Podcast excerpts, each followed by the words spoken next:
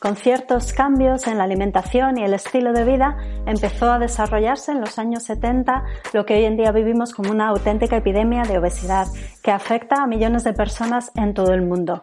Y la obesidad va más allá de una cuestión estética o un problema que puede poner en crisis la autoestima de la persona. La obesidad afecta de una manera profunda a la salud, al bienestar y a la esperanza de vida. La parte positiva de que haya tantas personas sufriendo este problema es que se ha estudiado mucho y contamos con una gran evidencia científica al respecto. Hay cientos de estudios científicos muy bien diseñados, millones de personas estudiadas y podemos ya empezar a entender de verdad qué hay detrás de la obesidad y con ello aplicar la solución. Y una de las conclusiones más importantes que podemos sacar es que la estrategia de que las calorías entrantes sean menores que las calorías salientes no funciona. Bienvenidos a todos, soy Jesús Sierra y esto es Vida Potencial, la plataforma divulgativa donde hablamos de salud, de nutrición, de actividad física, de mentalidad y de todos los hábitos que construyen un estilo de vida saludable. Para beneficiarte plenamente de todo el contenido que generamos, ven a visitarnos a vidapotencial.com. Ahí encontrarás un montón de recursos complementarios a este audio y además al suscribirte a nuestra newsletter podrás descargarte de manera totalmente gratuita el libro de la combinación de alimentos de la doctora Isabel Belaustegui y estarás siempre al corriente de todo lo que estamos haciendo. Visita vidapotencial.com y suscríbete. Esta newsletter es gratuita y siempre lo va a ser. Te dejamos con el podcast de esta semana. Muchísimas gracias por estar ahí. Hasta la próxima. Hola, saludos a todos. Soy Isabel Belaustegui y esto es Vida Potencial. Detrás de la obesidad no hay una única causa. No se trata de un problema de exceso de calorías únicamente. La obesidad es una cuestión multifactorial. Es decir, que detrás del desarrollo de la obesidad hay múltiples factores que además pueden estar relacionándose unos con otros y que dependen de cada persona, de su naturaleza y de las circunstancias en las que se encuentra. Y eso es lo que vamos a ver en este vídeo de una manera muy resumida. El problema de la obesidad y cómo abordarla adecuadamente es muy complejo, requiere explicación larga y tendida y para eso tenemos en Vida Potencial un webinar específico acerca de cómo abordar la obesidad con éxito, perder peso y no recuperarlo. Aquí quiero daros unas pinceladas muy breves para que podáis tener las ideas muy claras y empecéis a abordar el problema de una manera eficiente. Y luego quien quiera que vaya al webinar a saber más. Os dejo en la descripción del vídeo el enlace directo. Como digo, la obesidad es un problema multifactorial y se me ocurre una imagen que pienso que os puede ayudar, que es la de un puzzle. En un puzzle no hay una única pieza, sino muchas que además eh, tienen como aspectos similares por las distintas zonas del puzzle y debemos destapar, ordenar y unir adecuadamente entre sí para completar el puzzle totalmente. Y eso es lo que vamos a hacer en este vídeo con cinco claves que responden a cinco preguntas que podrían ser como las cinco zonas de ese puzzle que es el problema del exceso de peso para que podáis encontrar vuestras piezas en concreto y unirlas adecuadamente. La primera zona del puzzle tiene que ver con la alimentación. Y aquí la pregunta clave que debes hacerte es ¿cómo comes? ¿Qué comes y cuándo comes? Y no tanto cuánto comes, qué cantidad. Es muy importante este aspecto porque la clave detrás de un problema de obesidad es el tener un desequilibrio hormonal, principalmente por niveles altos de insulina. Y el disparador de la insulina son los alimentos dulces como el azúcar, los refrescos o los alimentos procesados, las harinas refinadas. Estos alimentos y sustancias además de favorecer el aumento de peso directamente por acumulación de grasa, alteran mucho todo nuestro equilibrio interno y nos van a hacer desear más alimentos, más alimentos desfavorables, tener más hambre y más dificultad para controlar el hambre, incluso antojos irrefrenables de alimentos que nos engordan. Así que pon ahí todas tus fuerzas si este es tu problema. En lugar de demonizar y de huir de grasas o de alimentos con muchas calorías, céntrate en detectar a estos malos de la película que son los disparadores de tu insulina y con ello los bloqueadores de tu pérdida de peso. Y otro aspecto muy importante de la alimentación en esta zona del puzzle es el cuándo comes todos los alimentos, unos más, otros menos, activan la producción de insulina. Entonces, estar todo el día comiendo va a producir niveles elevados de insulina que nos llevan al final a aumentar de peso y a ganar grasa o a no perder peso si es lo que estamos intentando conseguir. La segunda zona del puzzle tiene que ver con la actividad física y aquí la pregunta no es tanto si vas al gimnasio o qué entrenamiento de fuerza haces, sino cuánto te mueves esto es muy importante porque nuestro gasto calórico total a lo largo del día tiene que ver con el ejercicio físico y también con tres variables fundamentales que muchas veces se obvian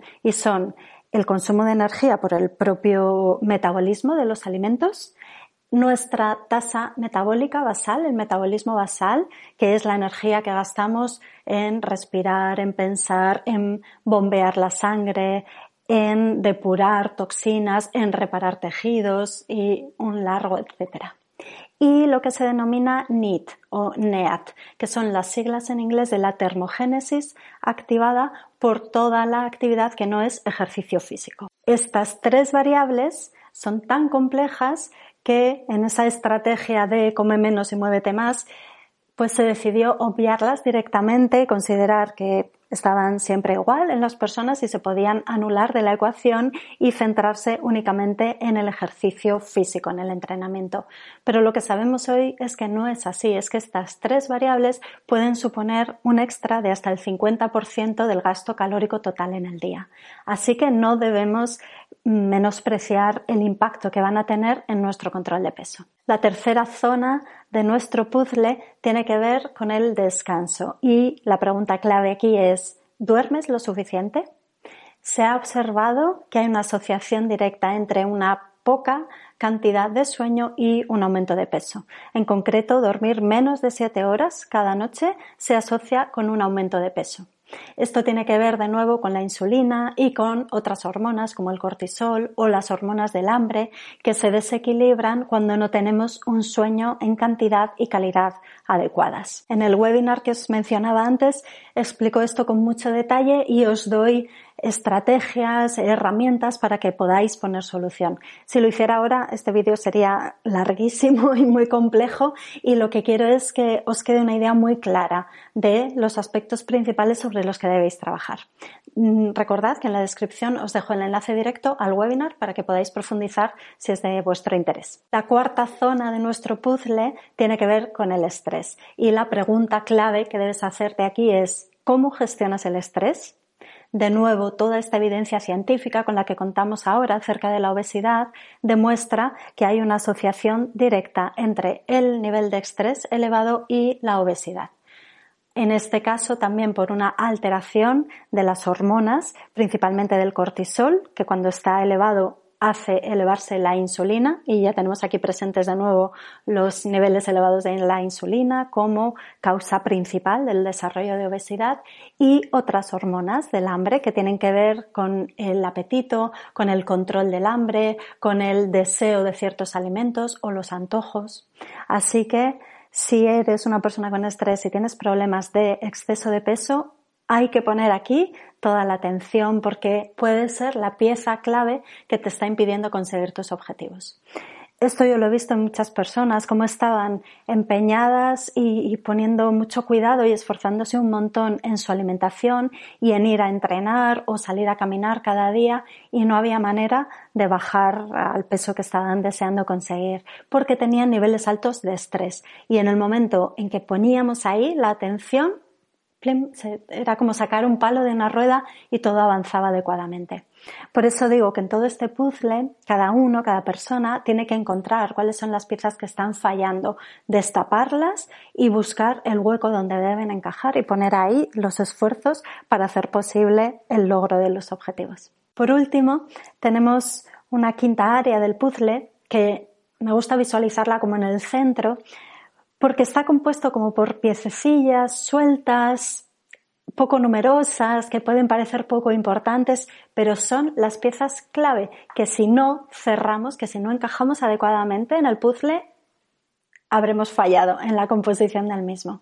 Y aquí tenemos distintas preguntas. Por ejemplo, ¿tomas medicamentos? Porque hay una serie de medicamentos, bastantes, de fármacos, de medicinas, que o hacen ganar peso directamente o bloquean la pérdida de peso en personas que están queriendo adelgazar. ¿Cómo están tus hormonas sexuales? testosterona y estrógeno, porque estos desequilibrios también pueden influir en el aumento de peso o en la redistribución de grasa, y es lo que pasa en muchas mujeres que llegan a la menopausia y notan que les cambia el cuerpo. Tiene que ver con este cambio de los niveles de hormonas sexuales. ¿Cómo está tu tiroides? Porque si hay alteraciones tiroideas puede haber un aumento de peso. Por ejemplo, es un signo característico del hipotiroidismo la ganancia de peso. ¿Cómo está tu intestino y cómo está tu flora intestinal? ¿Cómo está tu hígado? Porque la salud del hígado influye en la regulación de la insulina, del cortisol, de las hormonas sexuales, en el metabolismo de los alimentos. ¿Cuánto tiempo pasas al sol? La luz solar influye también en nuestra salud intestinal, en la microbiota, incluso en la conducta alimentaria. Se ha visto cómo exponernos a la luz solar influye a la hora de elegir ciertos alimentos o de querer comer o no. O cómo está tu reloj biológico, eso de la cronobiología el trabajar a turnos, hacer viajes largos, trasnochar, todo eso altera también nuestro equilibrio hormonal e influye en el control de peso. Como digo, la obesidad es multifactorial, es un puzzle con un montón de piezas que tenemos que destapar, ordenar y luego empezar a unir para poder conseguir eso que estamos buscando. Os animo a que lo intentéis, a que perseveréis a lo mejor sois de las personas que han hecho dietas muchas veces, que se han apuntado al gimnasio cada vez que empieza el año, que se lo han planteado como que de esta vez no pasa y han fracasado. Probablemente porque estaban empeñadas en esa estrategia de comer menos, gastar más. Pero ahora ya sabéis que hay otras claves fundamentales en el control de peso y que cuando las trabajéis vais a poder conseguir perder peso y llegar a vuestro peso ideal y mantenerlo, no ganarlo y tener ese efecto rebote tan habitual. Como decía Einstein, no hay mayor locura que hacer siempre lo mismo y esperar resultados diferentes. Desde aquí os animo a que probéis cosas diferentes, aunque os parezcan nimiedades, porque probablemente sea la pieza clave que os haga completar el puzzle. Si queréis saber más o ayudar a alguien que os venga a la cabeza que tenga este problema, os animo a que veáis el webinar que os dejo en la descripción del vídeo. Cuidaos mucho, muchas gracias por estar ahí. Hasta la próxima. Para beneficiarte plenamente de todo el contenido que generamos, ven a visitarnos a vidapotencial.com. Ahí encontrarás un montón de recursos complementarios a este audio y además al suscribirte a nuestra newsletter podrás descargarte de manera totalmente gratuita el libro de la combinación de alimentos de la doctora Isabel Belaustegui y estarás siempre al corriente de todo lo que estamos haciendo. Visita vidapotencial.com y suscríbete. Esta newsletter es gratuita y siempre lo va a ser. En vidapotencial.com encontrarás igualmente nuestros planes nutricionales para reducir la inflamación, para perder peso, para introducirte en el mundo del ayuno o en el de la dieta cetogénica y otros muchos en los que estamos trabajando. O quizá necesitas aprender a entrenar o una guía de cómo hacerlo puedes unirte al curso de la introducción al entrenamiento de fuerza para mujeres o al de introducción al entrenamiento con kettlebells. Tienes toda la información sobre estos cursos en vidapotencial.com y en los enlaces en la descripción de este episodio. Te esperamos dentro. Muchísimas gracias por estar ahí. Hasta la próxima.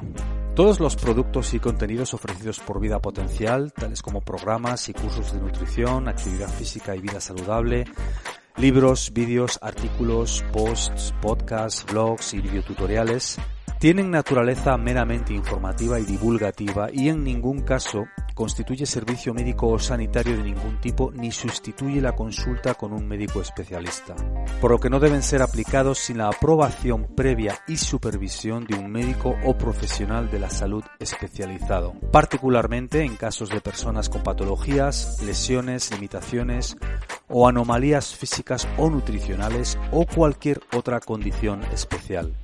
Ninguno de los productos, servicios y contenidos ofrecidos por Vida Potencial pueden servir de consejo médico, diagnóstico, prescripción ni tratamiento de tipo alguno de dolencia, enfermedad o patología.